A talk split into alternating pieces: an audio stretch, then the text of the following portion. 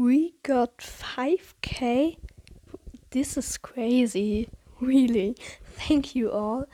This means so much to me, and I, I can't put it into words, but it's really crazy and kind of nice, I think.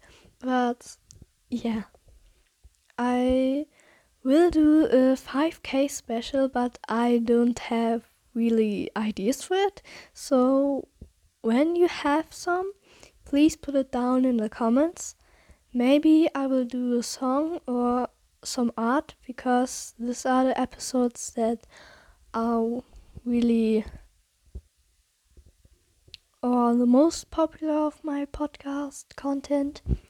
And yeah, but just write some ideas for it in the comments. And yeah, but I just want to make a special thing because this is this means so much to me. It's just I I want to give you back what you gave me because yeah, 5k is really really crazy. So I I want to thank you with an episode and 5k special and yeah. So thank you, thank you, thank you all for listening to my podcast and my episodes and songs and yeah. I also have a Warrior Cat song in process, so maybe I will give more informations about it at time, but all I can say now it's going about Swiftpaw and Brightheart because this was actually the first song that I wrote, but it was not that good. So I tried to rewrite it and make more with the potential of the song. And I hope you stay tuned for it and are looking forward to it. So, yeah, I do.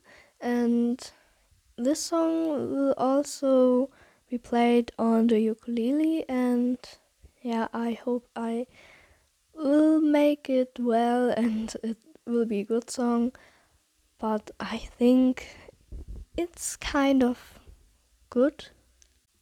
So this is all what i can say about it now and yeah.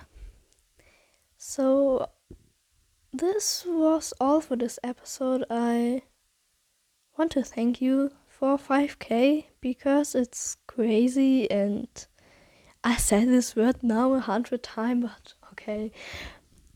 I thank you all and yeah. Hopefully hear you soon in another episode. Might StarClan light your path.